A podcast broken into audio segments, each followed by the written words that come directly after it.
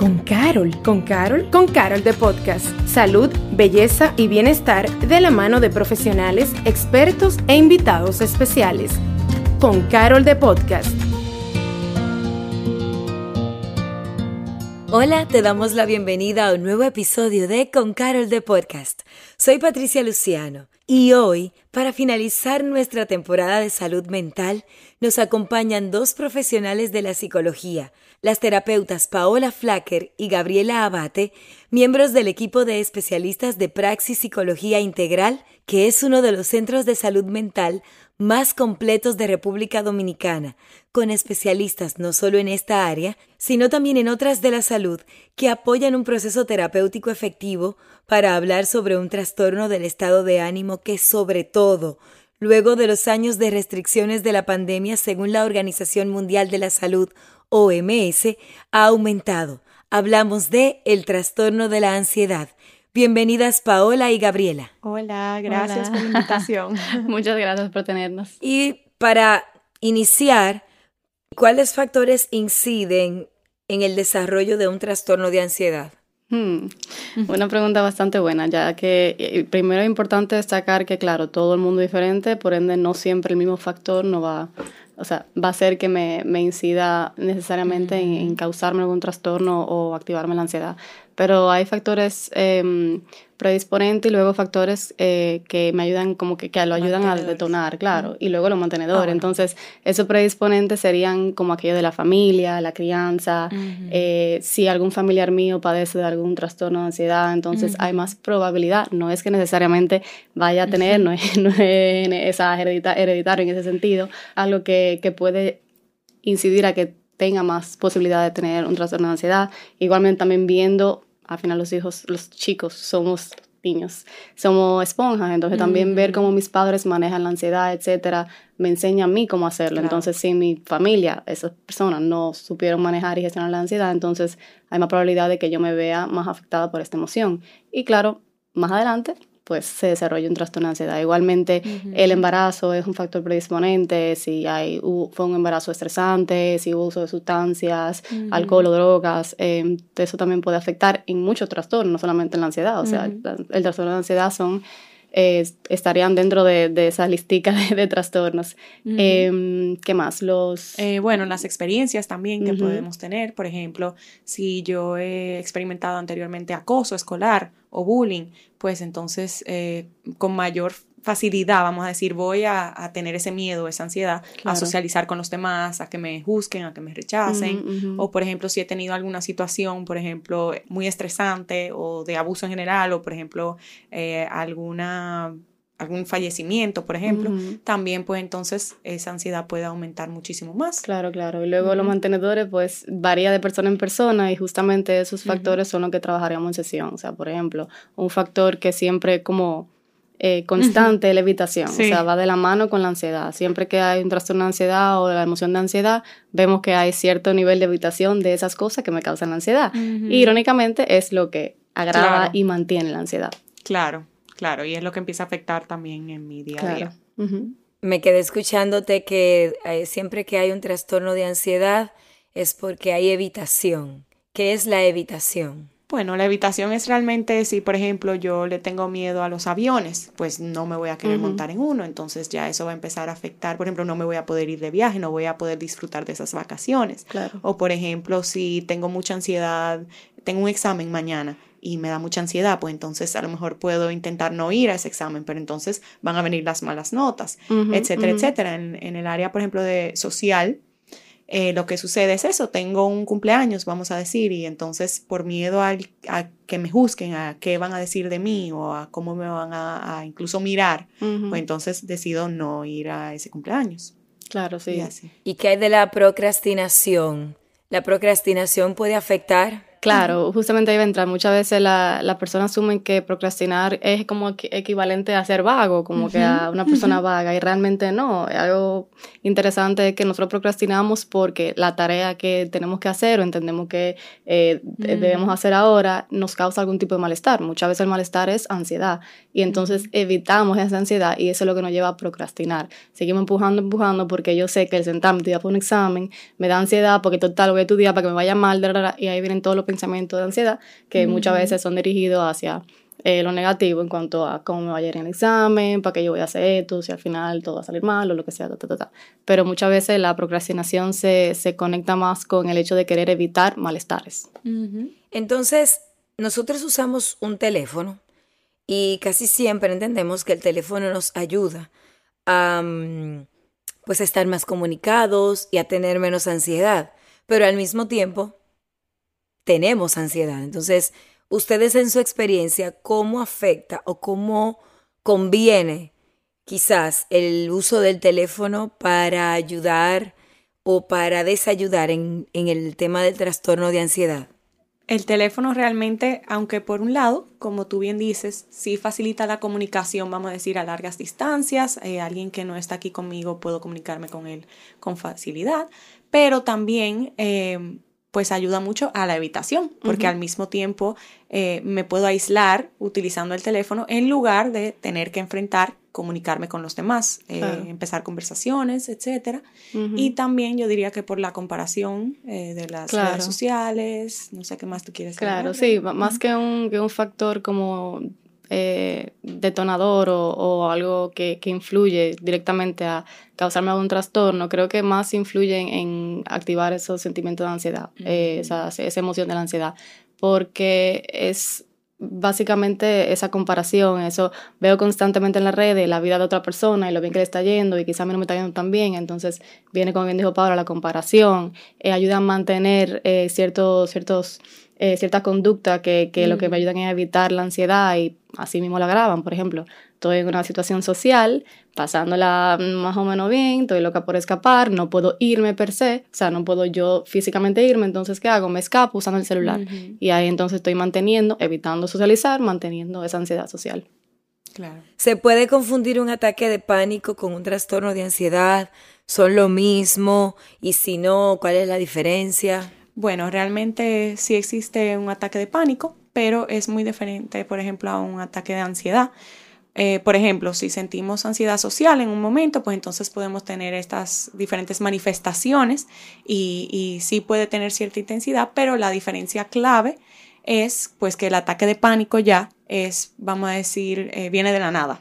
O sea, es algo que no sé de dónde viene, es mucho más intenso también. Tengo estas manifestaciones físicas, por ejemplo, de que se me acelera el corazón o no puedo respirar, eh, etcétera, etcétera. Entonces ya ahí se diferenciaría. Eh, realmente muchas, muchas personas lo confunden porque son muy parecidos de síntomas. O sea, el, el, tras, el ataque de pánico y ataque de ansiedad, la gente viene y me dice, no, yo tuve un ataque de pánico y quizás fue un ataque de ansiedad porque está muy claro qué fue lo que lo detonó. Pero los síntomas en sí son muy parecidos. O sea, yo puedo estar caminando por la calle y de repente empiezo a hiperventilar, las palpitaciones, sudoraciones, eh, empiezo a sentir ese eh, ese sentimiento clave de que, de que siento que me está dando un, un yello y siento que me va a dar un ataque al corazón. Entonces, ahí yo cuando me preguntan, no, ¿y qué pasó? ¿Algo pasó? No, no, yo no sé, fue de la nada. Ah, ataque pánico.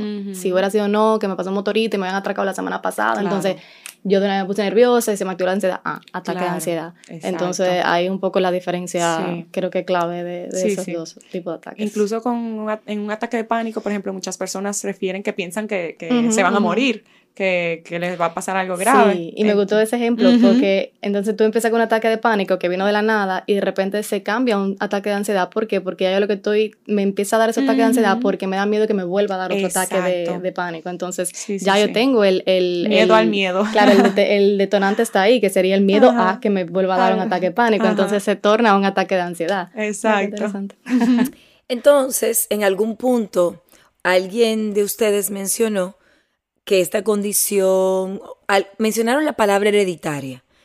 Queremos saber si esta condición es adquirida, si es hereditaria, qué podemos hacer para evitarla o manejarla y sobre todo si se cura. Mm.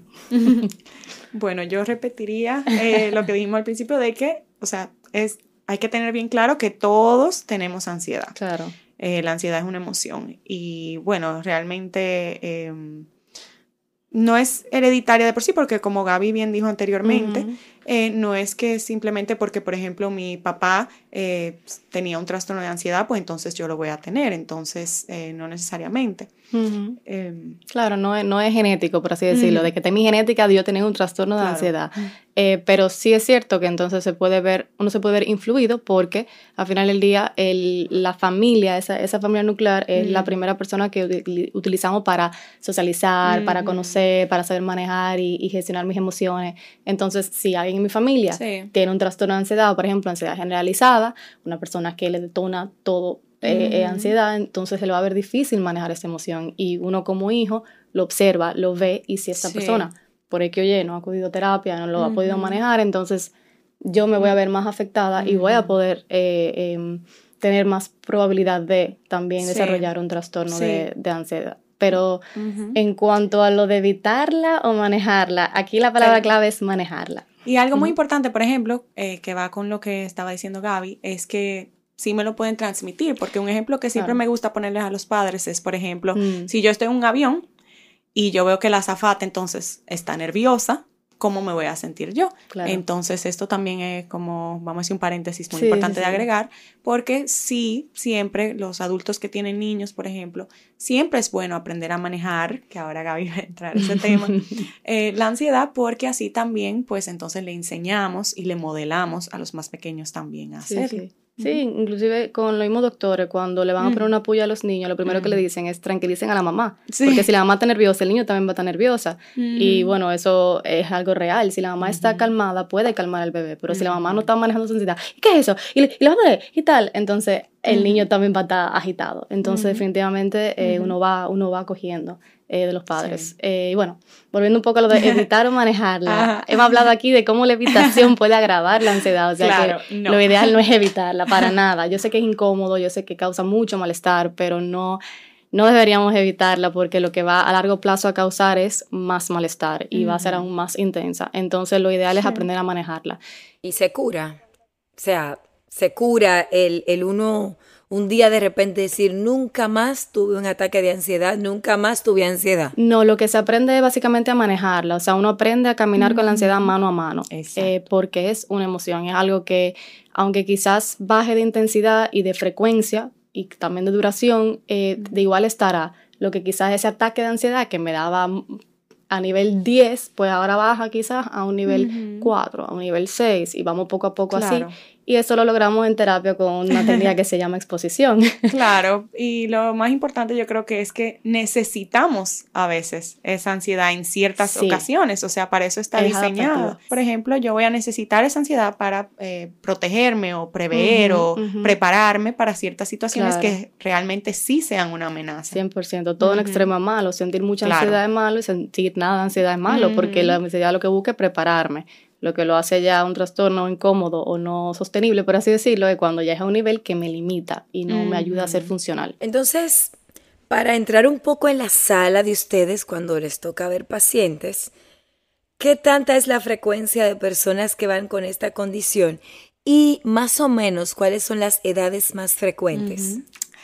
Bueno, yo diría que realmente, yo creo que las dos, sí, las dos, yo creo que eso es lo que de las cosas que más trabajamos. Eh, es algo muy, eh, muy común, muy del día a día, como, como dijimos, ¿verdad? La ansiedad, sobre todo después de pandemia, como tú bien dijiste, Patricia, que eso ha aumentado hasta un 25% según la OMS. Eh, y bueno, yo diría que donde por lo menos yo más lo veo, que también trabajo con adolescentes, es hablando específicamente de la ansiedad social. pues sí, en esa etapa realmente, aunque se puede dar en, o sea, en todas las edades realmente. Pero hablando ya de, de mi consulta, por lo menos, sí. Sí, yo, yo trabajo con jóvenes adultos y también veo de igual mucha, mucha ansiedad. Sí es cierto que no tan eh, dirigida a ansiedad social, pero sí muchas veces con, con esa esa preocupación de socializar, lo que no es tan quizá... Sí, exacto. No llega a ser un trastorno de ansiedad social, pero sí hay cierta, cierta nivel, cierto nivel de preocupación y ansiedad social. Em, pero yo veo mucho, mucho eh, ansiedad, Como, como de forma general, o sea, en sentido de, de, emoción, más que de trastorno. Exacto. Eh, sí hay unas personas que están como en el bordecito, que uno ve que, gracias a Dios, a venir al, al, a terapia quizás a trabajar, pues uno puede prevenir que, que agrave y que entonces pueda desarrollar un trastorno. Claro. Em, pero sí definitivamente definitivamente yo diría que de mi consulta fácilmente un 90% sí, viene en temas de ansiedad. Y muchas veces... sí, muchas veces vienen depresión y, y, depresión y ansiedad van, o sea, de la manita, mira, agarradito, mejor amigo. Entonces uno puede venir con un tema depresivo. Sí. Pero sí. Porque parecieran dos, dos condiciones completamente eh, opuestas. O sea, la ansiedad nos acelera, o así lo veo yo desde afuera, y quizás otras personas también, mientras que la depresión como que nos, como que nos apaga. Entonces, ¿cómo es que son amiguitas? Bueno, bueno, no, no son amiguitas no en el sentido de que son iguales, pero en el sentido de que son, o sea, hay cierta comorbilidad. Una persona que tiene un trastorno depresivo puede entonces desarrollar cierto nivel de ansiedad o alto nivel de ansiedad.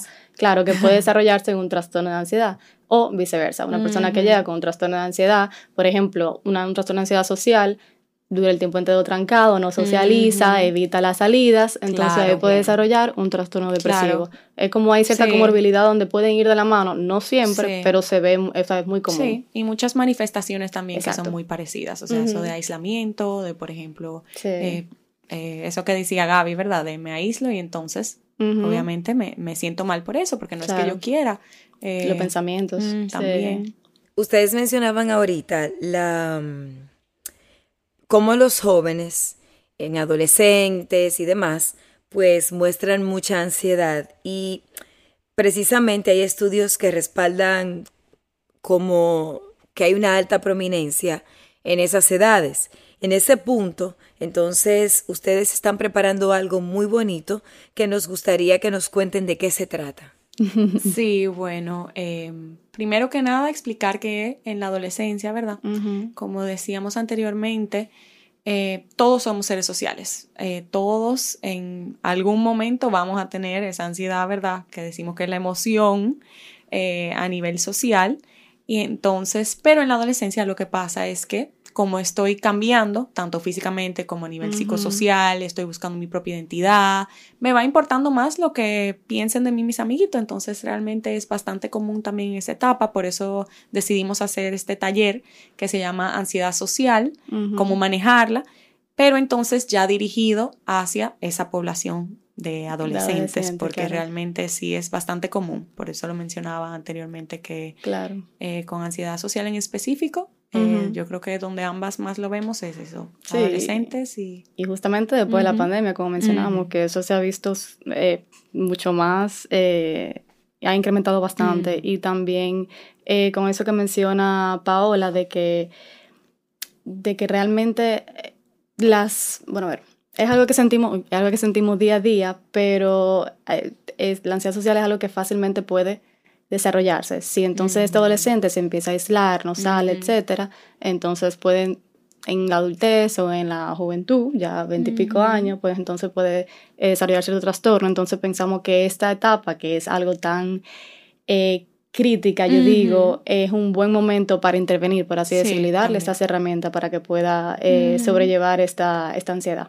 Sí, porque es muy importante la socialización en esta etapa. Entonces, estamos viendo muchos adolescentes que a los cuales se les dificulta iniciar conversaciones, se les dificulta, por ejemplo, eh, hacer amigos nuevos o conocer personas nuevas. Entonces, o también con los mismos compañeros del colegio, por ejemplo, también. Sí. Aprovechando entonces que estamos ya casi cerrando, ¿cuál sería ese mensaje que ustedes les quieren dar a los padres?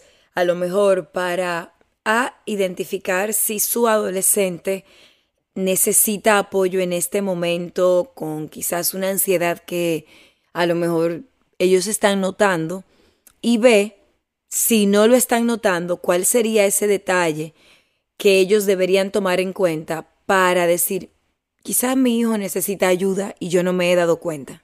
Claro, yo creo que, que inicialmente el aislamiento, o sea, si vemos que un disclaimer, o sea, es cierto que en la adolescencia hay cierta, cierta desconexión de la familia, o sea, si eso, es, eso es real. Parte de la etapa Claro, que, que, el niño empieza, el adolescente empieza ya a separarse un poco de la familia y se integra más con los amigos, como que ya la mm. familia eh, cae a un segundo plano y los amiguitos son lo que están, son más importantes para mí. Pero sí es cierto. Mayor miedo a que me rechacen, porque me importa más. Claro, entonces si yo veo que en esa etapa que está mi hijo, eh, él está aislado y claro, aislado de nosotros, dije como un poco hay cierta, es común, es normal, pero también aislado del entorno, no quiere salir donde los amiguitos, le invitan a un cumpleaños y no va, en el colegio le cuesta mucho eh, participar, los profesores te dicen, no, él no habla, él no participa, bueno, indagar, quizá preguntarle, mira, y sin atacar. Yo creo que sería la, la, forma ideal, porque los padres a veces dicen, que participar más. que claro. A veces preguntarle que, qué miedo le da con el participar, tú sabes, el, el indagar en, en, base a curiosidad, no, no atacando y, diciéndole que tiene que participar para la nota, sino el ya un poquito el decir, mira, me han dicho que tú te cuesta participar en clase, algún, algún miedo, temor, preocupación, que por qué no participas, como que hacerlo de una forma ya de, querer ayudarlo, arroparlo, no de una forma que sea eh, ataque.